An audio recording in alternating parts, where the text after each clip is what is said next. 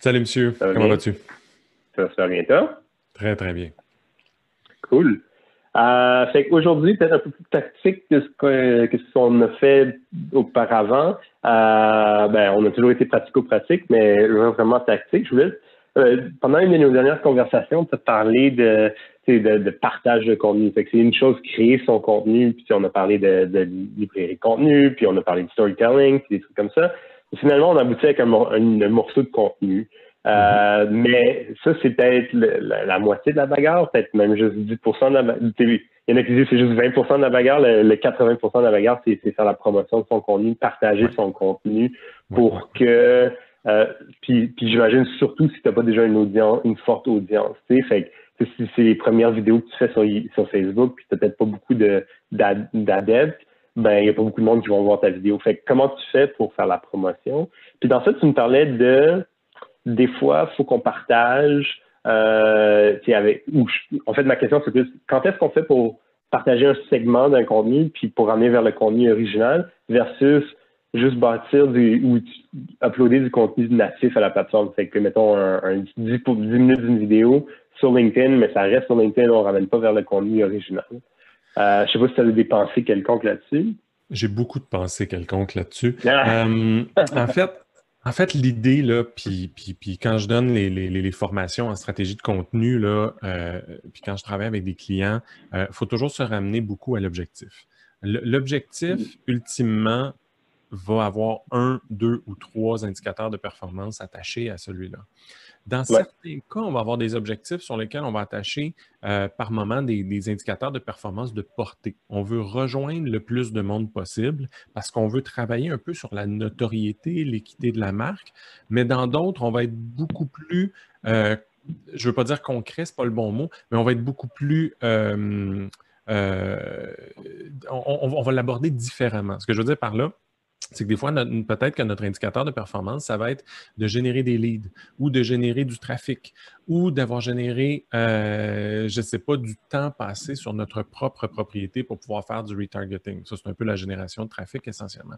Donc, dépendant de l'objectif qu'on a, on va peut-être décider et se dire, OK, je n'ai pas le choix d'amener la personne, de faire tout ce que je peux pour amener la personne vers ma plateforme qui m'appartient.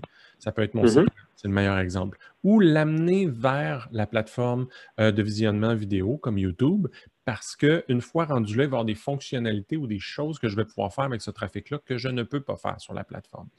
La chose qu'il mm-hmm. faut se souvenir, il ne faut surtout pas oublier, c'est la notion de friction entre les plateformes. À chaque fois qu'on demande à quelqu'un de quitter une plateforme pour aller vers une autre, donc cliquer sur un lien pour aller sur un blog, cliquer sur une vidéo ou un thumbnail de vidéo pour aller vers YouTube, euh, je crée de la friction. La personne, si elle était sur son téléphone, ça se peut que l'application change. La personne, si elle est sur son ordinateur, c'est un nouvel onglet qui va ouvrir. Si elle était mm-hmm. déjà en train d'écouter de la musique, peut-être qu'on fait partir une vidéo par-dessus. Donc, il y, a toute la notion de friction qui, peut mm-hmm. arriver. Euh, et donc, il va falloir réfléchir à ça. Juste garder ça en tête, en fait. Est-ce que je suis prêt? Est-ce que mon contenu apporte assez de valeur pour que j'impose à la personne de changer d'endroit? Mm-hmm. Si ce n'est pas nécessaire, je peux garder la personne sur là où je suis, d'un réseau social, par exemple, un courriel. Est-ce que je mets tout mon contenu dans le courriel? Ou bien je fais un teaser puis je lis vers euh, l'article complet sur mon site?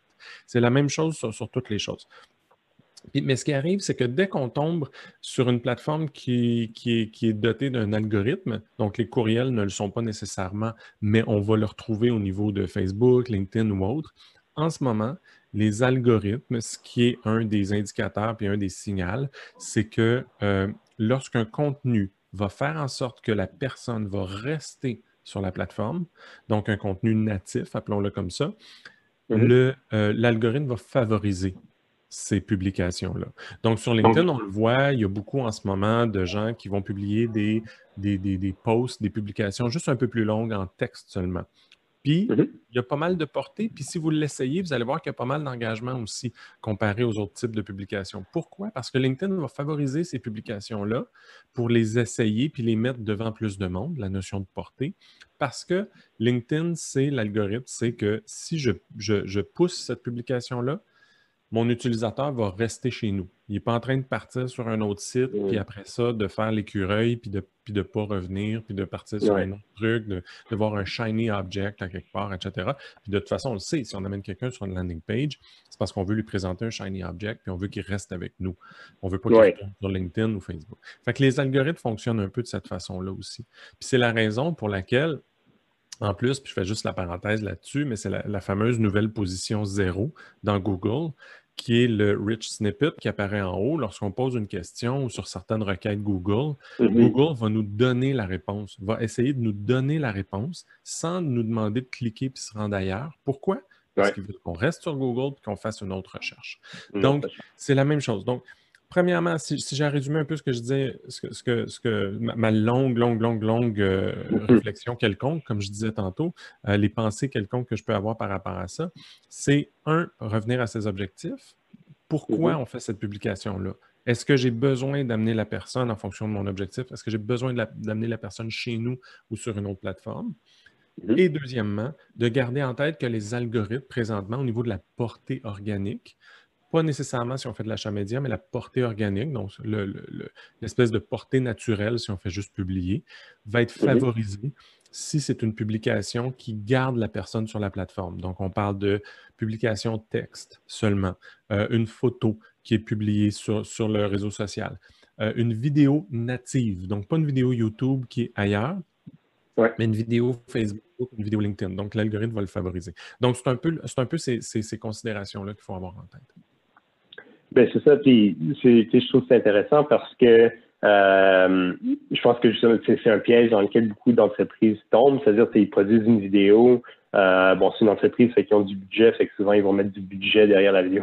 Pas comme moi qui fais ça sur Zoom gratuitement, mais ils vont faire une post-prod assez importante. Puis là, puis là, ils vont essayer d'en faire la promotion, puis ils vont mettre des liens partout, etc., pour que le monde revienne voir la vidéo sur leur page.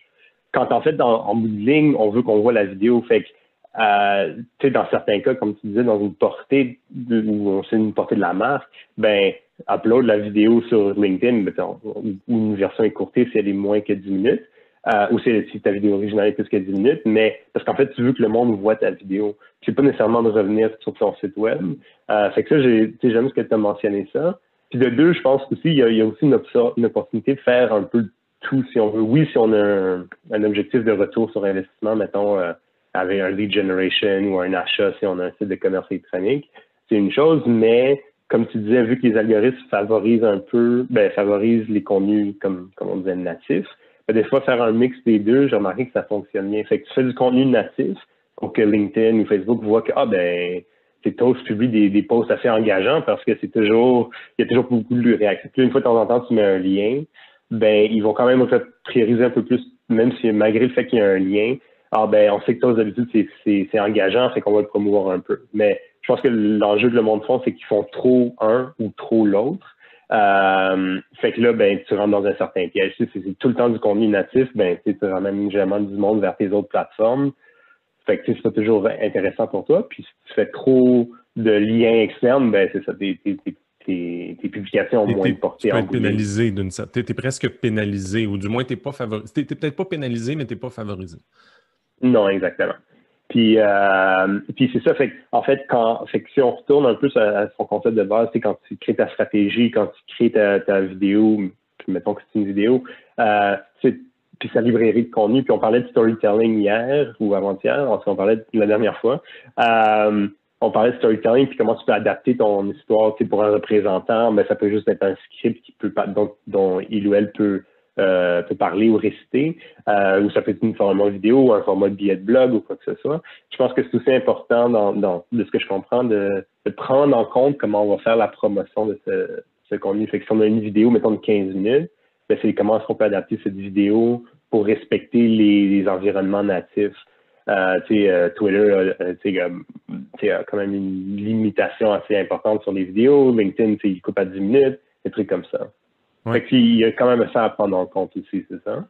Exactement, exactement. Après ça, c'est ça, tu, le mentionnes bien. Là. Après ça, lorsqu'on se dit OK, je vais faire une vidéo native, il faut vérifier s'il y a des, limitations ou s'il y a quelque chose qu'on veut faire que la plateforme ne nous permettra pas de faire. Et même, chose sur Instagram. Si on veut faire de la vidéo, bien, on a des limitations. Donc, euh, dans le cas d'un Instagram, par exemple, on ne peut pas nécessairement aussi facilement driver avec des liens. On, peut, on, ne peut le faire qu'avec du média. Enfin, il faut carrément adapter notre format dans ce temps-là.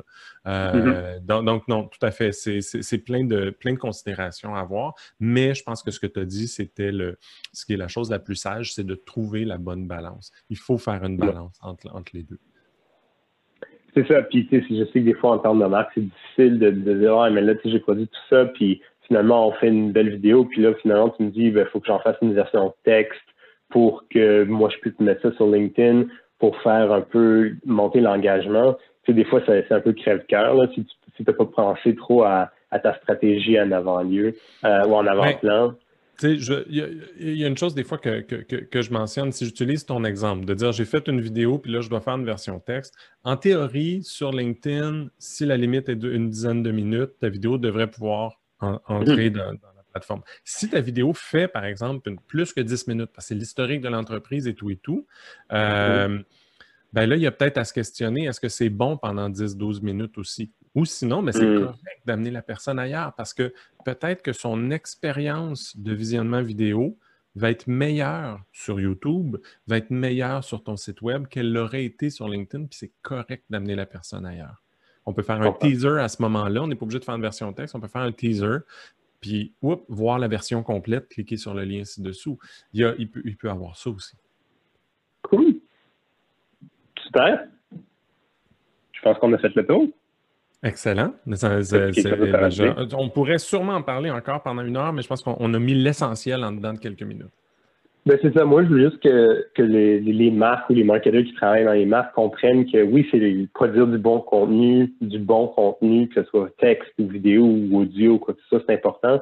Mais c'est aussi important de penser à qu'est-ce qu'on fait après euh, avec comment est-ce qu'on va en faire la promotion, comment on va le distribuer. C'est sûr que les grandes entreprises ont tendance à avoir des budgets médias qui peuvent utiliser aussi.